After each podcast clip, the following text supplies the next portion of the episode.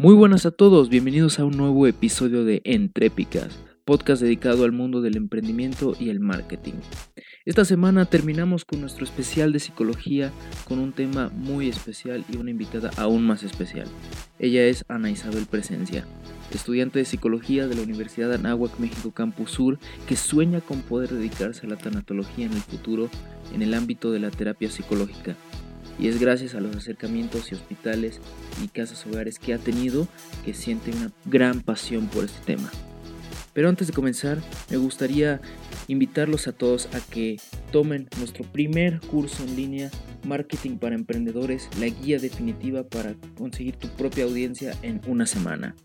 Este es un curso que hicimos con mucho cariño para todos ustedes y actualmente lo pueden encontrar en www.entrepify.teachable.com. Ahora sin más, comencemos. Muy buenas a todos, bienvenidos a un nuevo episodio de Entrepicast. Esta semana tenemos la conclusión de nuestro especial de psicología con una invitada que nos va a platicar acerca de un tema, no les voy a mentir, un poco incómodo, un poco duro el tema, pero es algo que tenemos que hablar, es algo que tenemos que tocar y, me parece que es un tema muy importante y, y ella está de acuerdo sin duda. Con ustedes, Ana Presencia. ¿Cómo estás, Ana? Estoy muy bien, gracias. ¿Y tú cómo has estado? Ah, muy bien, muy bien. Pues con mucho trabajo, qué pero bueno. estamos. sí. Oye, qué bueno. Pues sí, eso sí. Esta semana vamos a hablar de un tema, como dije, bastante, bastante incómodo para algunas personas, pero es un tema muy importante, y el cual es la tanatología. Pues, ¿Nos puedes explicar un poco qué es la tanatología, Ana? Claro, bueno, así como para ponerlo en términos simplistas pero fáciles de entender, la tanatología es toda la parte de estudio general, más que todo hacia medicina y psicología, que busca estudiar, comprender, llámalo como tú quieras, todo lo que es el duelo, la pérdida, el cerrar ciclos y todo lo que me quisiera dedicar yo en un futuro, eh, la muerte. Sí, bien tétrico, pero necesario.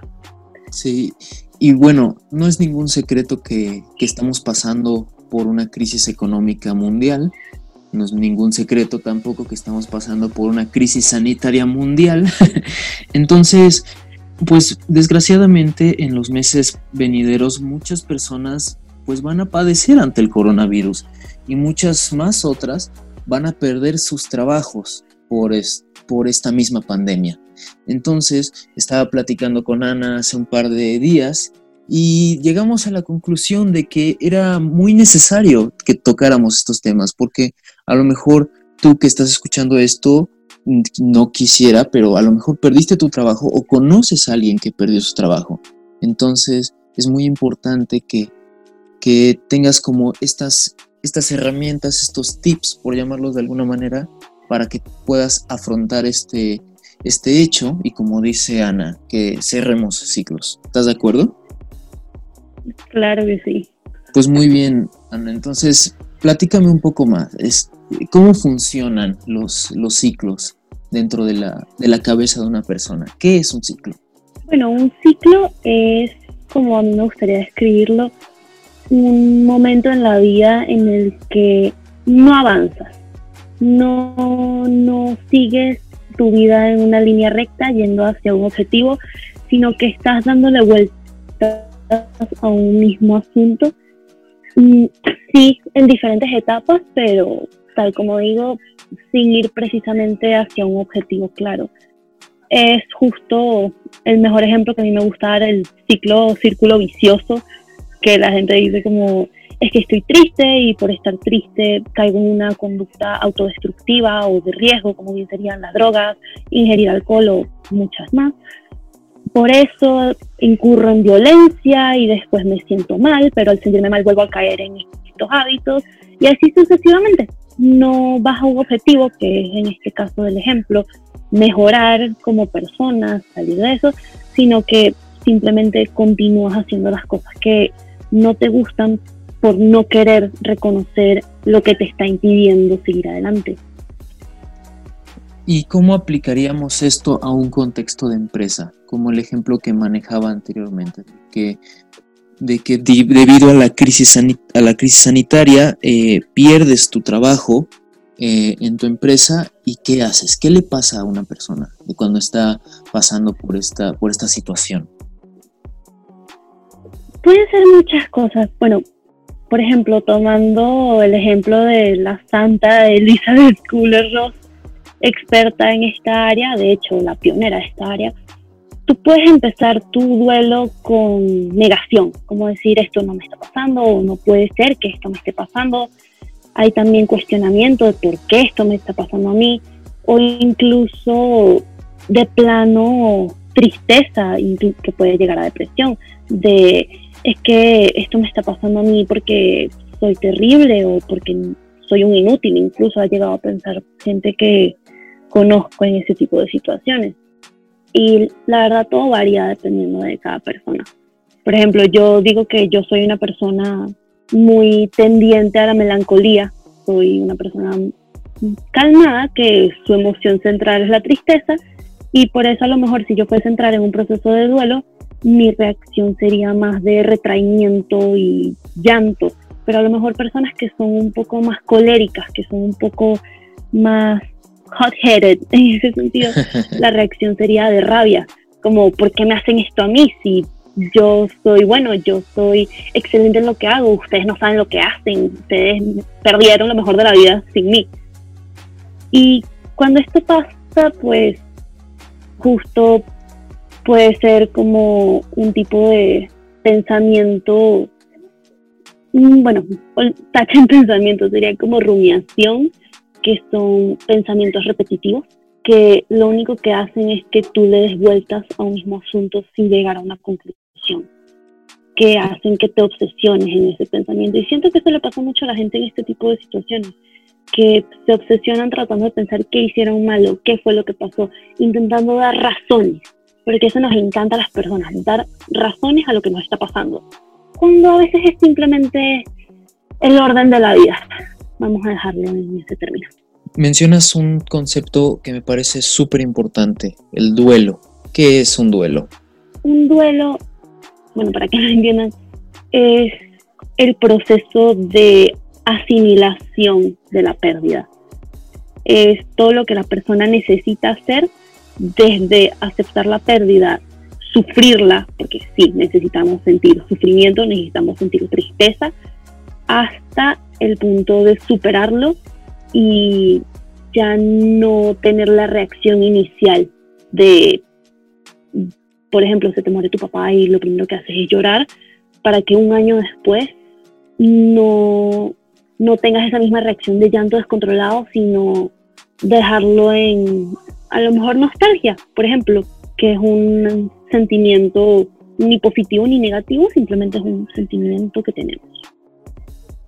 Ok. Mencionas que estos procesos son muy individuales y claro, por supuesto que lo son. Cada persona eh, vive sus pérdidas de una manera diferente. Algunos se enojan, otros se entristecen, unos tardan dos días en superar la pérdida y otros pueden pasar años y siguen obsesionados con lo que pasó ese día. Entonces, entiendo que es un proceso muy individual. ¿Cuáles serían los tips que tú le darías a las personas que están escuchando este momento para que puedan afrontar sus pérdidas de una mejor manera? Bueno, por ejemplo, yo soy una persona que cree de manera exponencial en todo lo que son los rituales, ya sea, por ejemplo, ir a misa o la clásica que te ponen en las películas de adolescentes que quemas las cosas que te regaló tu expareja para, entre comillas, cerrar ciclos, porque es algo que te ayuda no solo a entenderlo de manera mm, cognitiva, de manera mental, sino a visualizarlo, de ya esto no existe en mi vida. Alguien que recién acaba de perder un trabajo, por ejemplo, me voy a agarrar tu ejemplo, yo recomiendo primero que nada aceptar tus emociones. Si te sientes enojado, si te sientes triste, buscar reconocer cómo te sientes, obvio, y decir, es válido que me sienta así ahorita. no, no buscar que, como decir justo al principio, esto no me sirve de nada, ya voy a intentar rehacer mi vida otra vez. No, dense un momento para llorar eso que acaban de perder, porque a lo mejor fue una experiencia muy valiosa, fue un trabajo que te gustó mucho, fue algo que te dejó mucho aprendizaje y perderlo pues da impacto porque tenías demasiadas cosas buenas invertidas y asociadas en esa experiencia como para que ahorita no signifique algo para ti. Entonces, sí, lo primero que yo diría es asimilar tu emoción y dejarla estar. Ahora, lo segundo, ya después de un tiempo que cada persona considerará apropiado, ya sí recomendaría empezar con pasos pequeños a retomar tu vida. Por ejemplo, si justo en el caso de este trabajo lo pierdes y ya sientes que tuviste el tiempo necesario para llorarlo, yo les diría, pues empiecen a ver otras opciones, ya que se sienten más calmados, que sienten que tienen la cabeza otra vez en este plano existencial, vean otras opciones, vean que les gusta, reexploren sus talentos, acomoden sus currículum, ya vuélvanse a introducir en este aspecto con baby steps, tal como... Y ya de lleno, al final, cuando sientan que están listos, vuelvan a intentar entrevistas de trabajo, vuelvan a eso, exponerse de lleno otra vez a la experiencia laboral, pero con la, ¿cómo decirlo?, con la precaución de que no vas a conseguir lo que tú quieres de inmediato. Es decir, antes de pasar al paso final, para la redundancia, decirte a ti mismo cuáles son tus expectativas reales.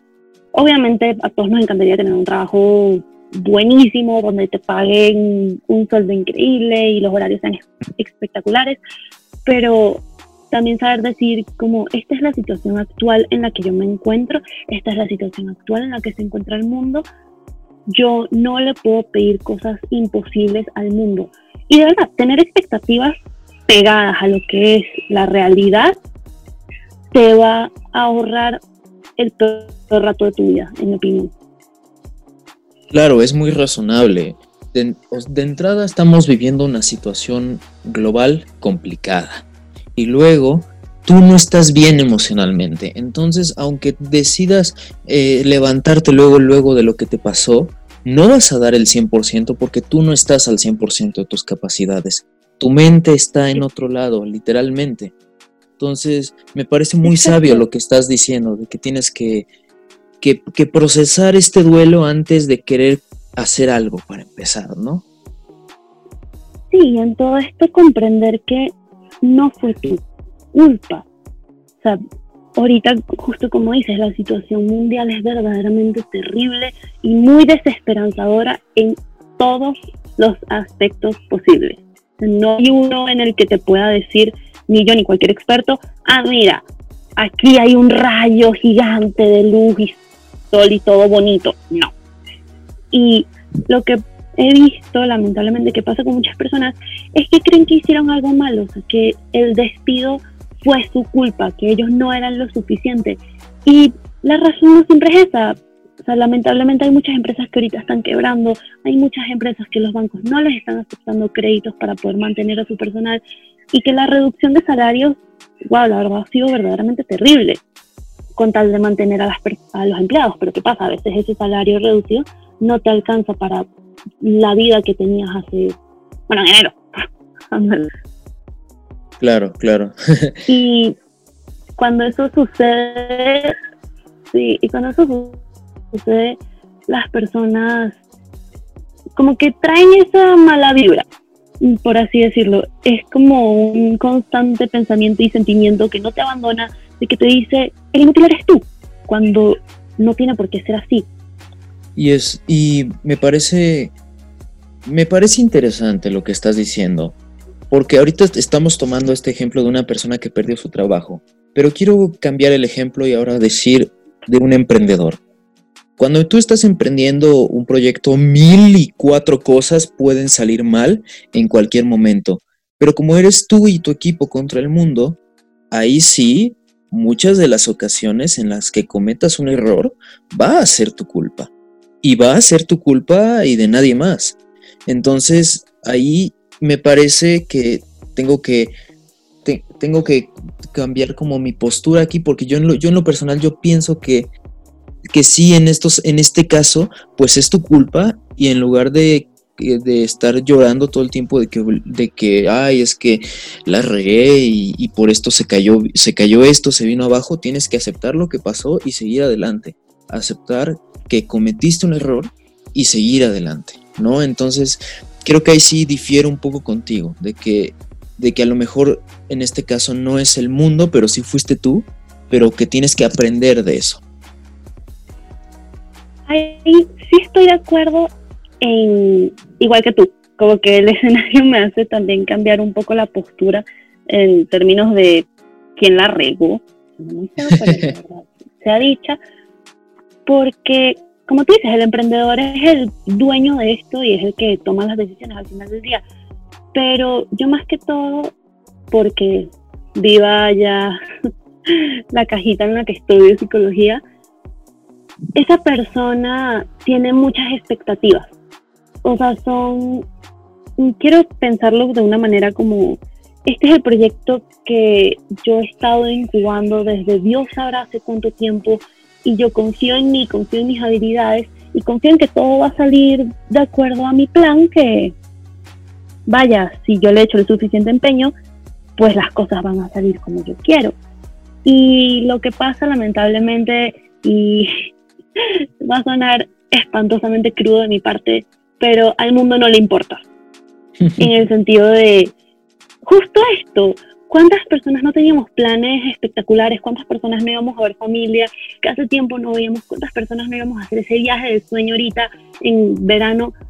Y salió el coronavirus y ahora no podemos hacerlo. Al mundo no le importan nuestros planes. Y justo por eso a veces concuerdo contigo, repito, en esto de que la culpa es tuya, pero no siento que en el término, por así decirlo, de las decisiones financieras de un emprendedor, sino de las propias expectativas que tú le pusiste a ese proyecto, que es lo que también después hace que la persona se sienta desmoronada. Como desde un principio tus expectativas estaban en 100 cuando en verdad debieron haber estado en 50. Claro, sí, pasa muchísimo y me ha pasado que te enamoras de tu proyecto y, y cuando lo ves morir, te quieres morir con él. Es, es devastador y sobre todo en tu primer proyecto. El primer proyecto como el primer amor es, e, e, es hermosamente horrible, es, es, devastador. Entonces, me parece que sí, es, es, muy importante tener esto en cuenta. Y a ver, o sea, va a sonar triste todavía, pero aunque, aunque te estemos diciendo esto, y ya te estoy hablando a ti, persona que estás escuchando este programa, no nos vas a hacer caso porque va a ser tu primer proyecto y lo vas a amar con todo tu ser. Aunque te digamos esto, no vas a evitar que te, no podemos evitar que te enamores de él, pero por lo menos tenlo en cuenta. Te lo digo por experiencia, porque a mí también me dieron ese consejo en su momento. Y pues no, no, le, no, no pude evitarlo. Y por lo menos es una sugerencia de mantener tus expectativas a, en la cajita del mundo. Sí, exactamente. Pasando un poco más a lo que dentro de estos temas de emprendimiento, parece que tenemos una postura bastante pesimista. Normalmente en este programa intentamos ser como un poco más positivos y, decir que sí se puede y que todo es maravilloso y que el mundo está lleno de oportunidades. Pero ignorar esta otra cara eh, es un poco es un, poco, es un poco negligente de mi parte, porque también existe esto. Emprender tiene sus riesgos, no solo financieros, sino también emocionales.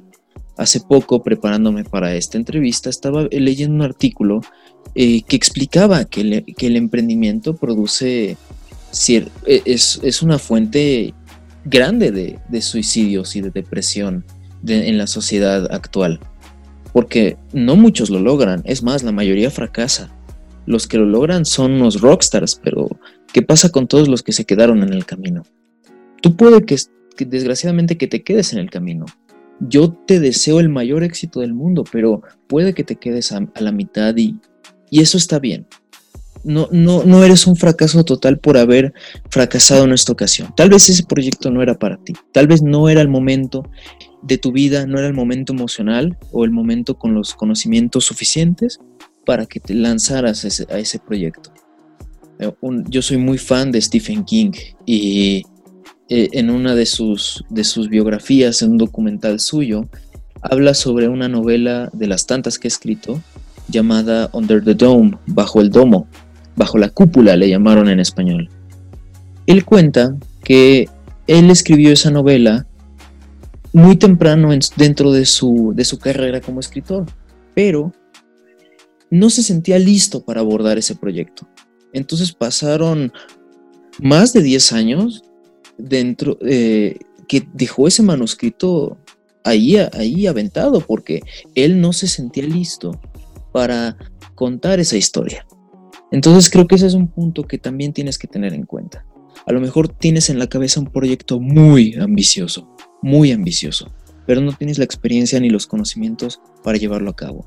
Entonces no está de más dejarlo en el armario un par de años, un, par de meses, lo que sea necesario, para que te prepares para poder atacar ese proyecto.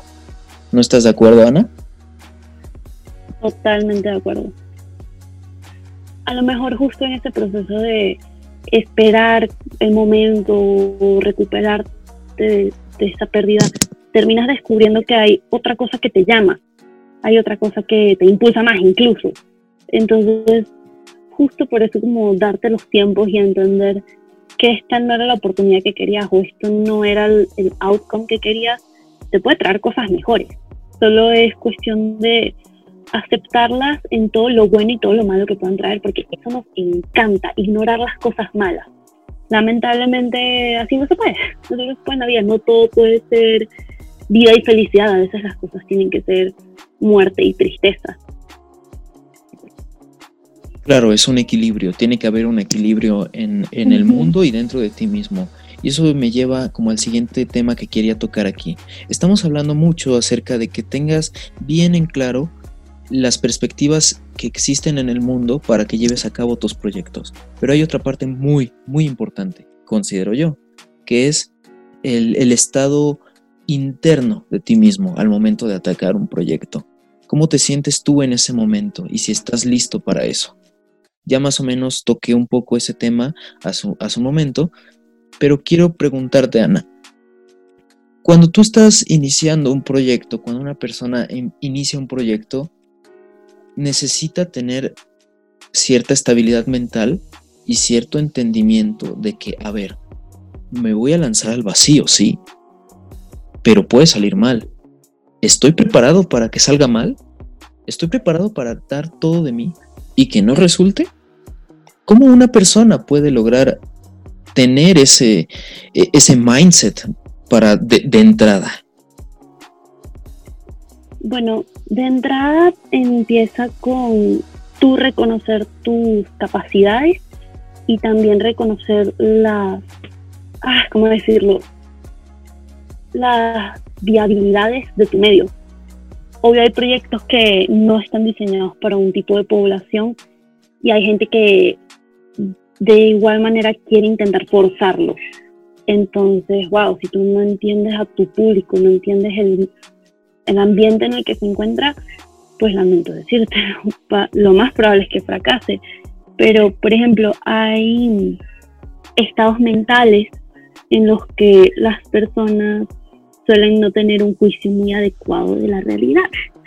¿Y a qué me refiero? Son estos estados como eufóricos de enamoramiento y que a veces justo en la perspectiva de psicología clínica los llegamos a describir como maníacos en el sentido de la persona se siente con tal nivel de emoción, tal nivel de confianza y cero perspectiva de los riesgos que dice, sí, yo me lanzo, no importa lo que sea, no importa que a lo mejor me mate, no importa que a lo mejor me cause daño, yo lo voy a intentar hacer. Y claro, es un riesgo no solo para la persona, sino para quienes le rodean.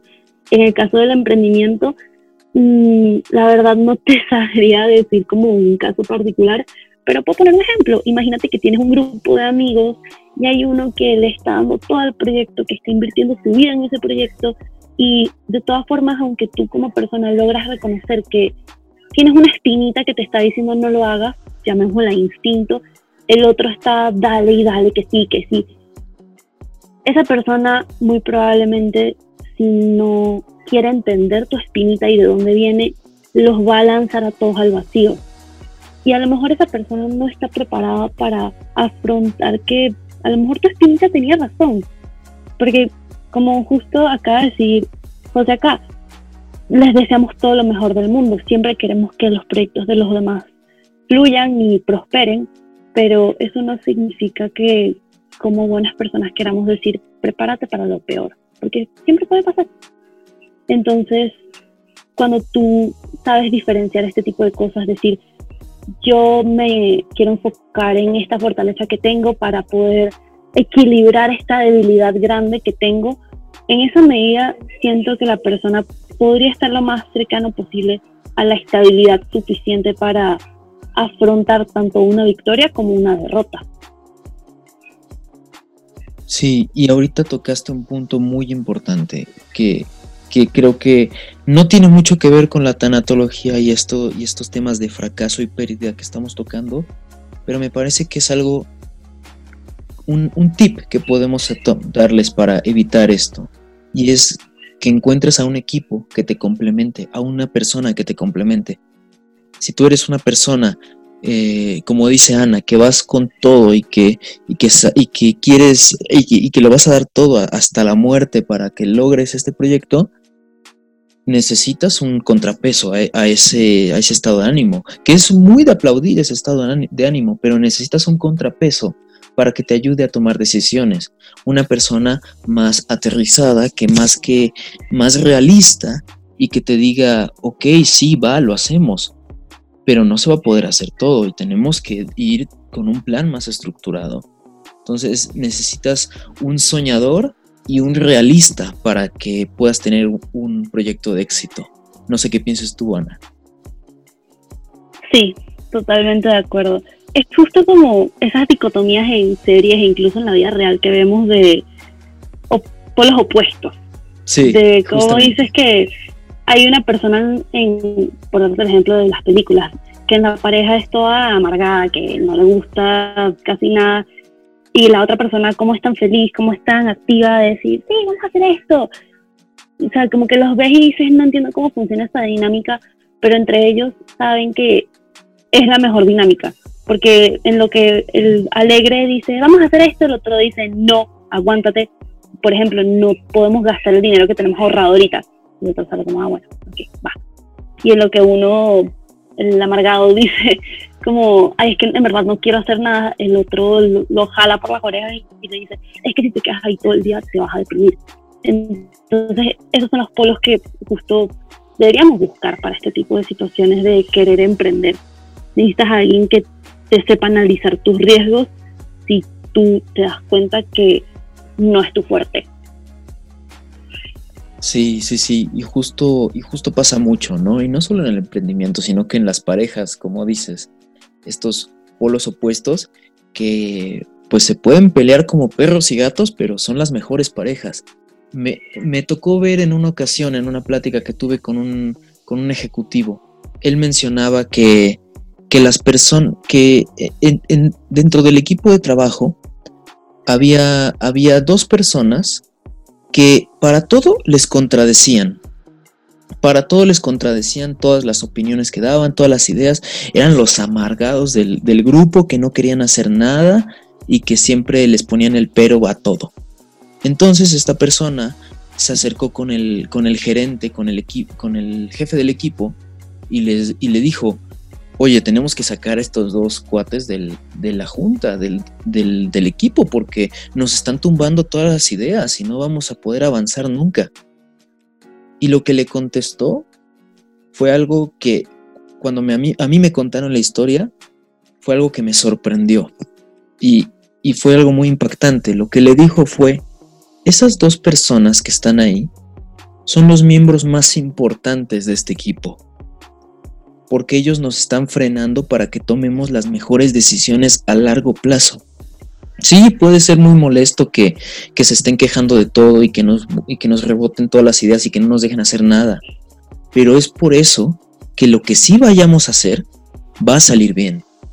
Es, el, es nuestro contrapeso y son las personas más importantes del equipo.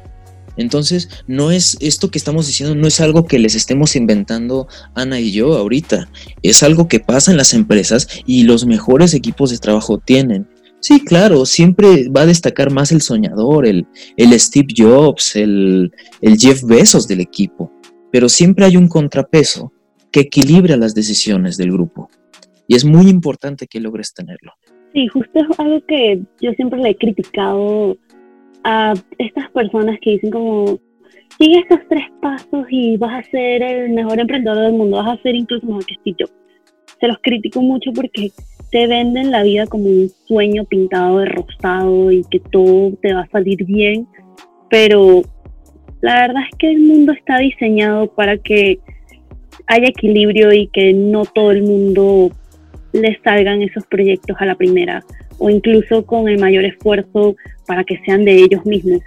Hay muchas personas que justo en este intento de emprender quieren ser los próximos Steve Jobs, quieren ser los próximos no sé exacto como tú dices, 10 pesos.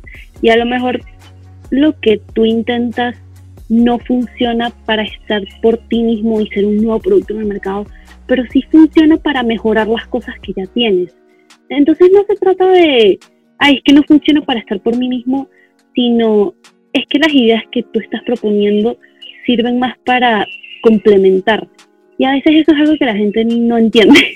Como que todos tenemos el sueño de quedar de primero, siempre ser las próximas superestrellas del mundo y nuestras propias capacidades, nuestras propias fortalezas son para hacer de lo ya existente mejor, no necesariamente, exacto, traer el nuevo producto milenario al mundo. Y eso también causa pérdida, que es lo peor de todo, todo causa estos sentimientos de duelo y pérdida. Pues sí, yo creo que para construir algo nuevo lo anterior tiene que desaparecer. Es algo que desgraciadamente tiene que pasar, pero es parte de la vida. ¿no? Entonces, para terminar ya esta plática, eh, te quería preguntar una última cosa. Tú como, como psicóloga, ¿qué es lo que consideras más importante al momento de afrontar una pérdida?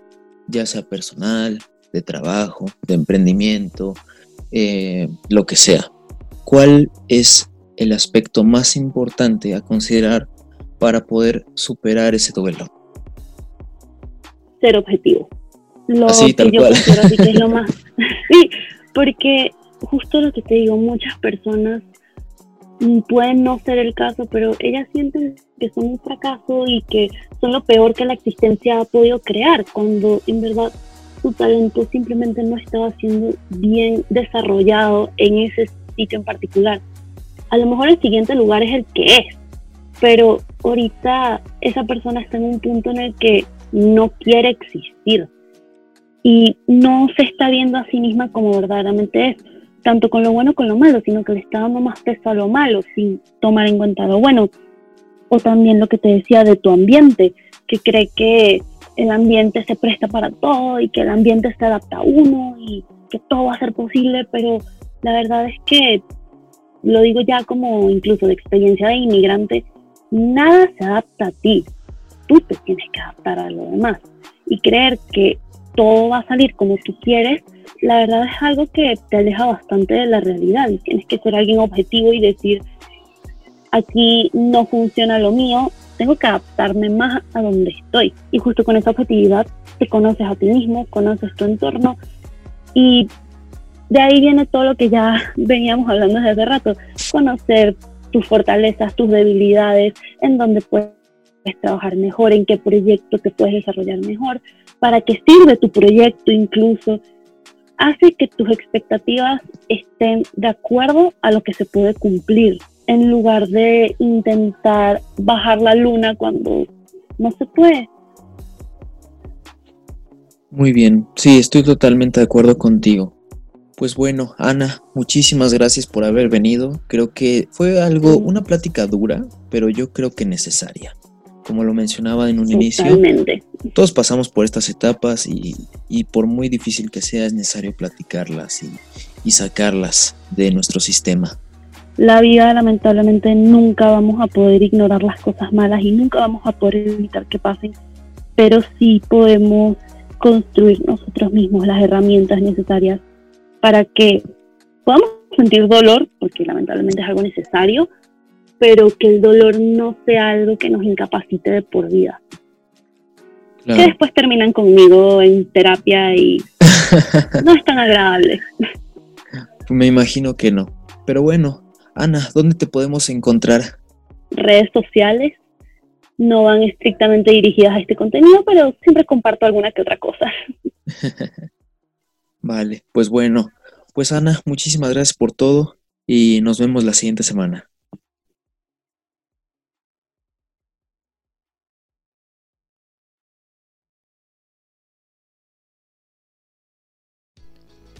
Espero que hayas disfrutado este programa. Recuerda que puedes encontrarnos en Twitter como EntrepifyMX.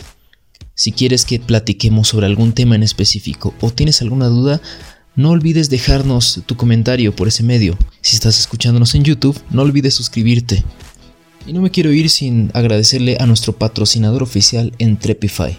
Entrepify es un servicio de consultoría especializado en el marketing digital para startups y pymes, en el cual se ofrecen planes que se adaptan a los presupuestos de una empresa pequeña o mediana ofreciendo la mayor calidad en servicios para llevar a tu empresa en el mundo digital al siguiente nivel.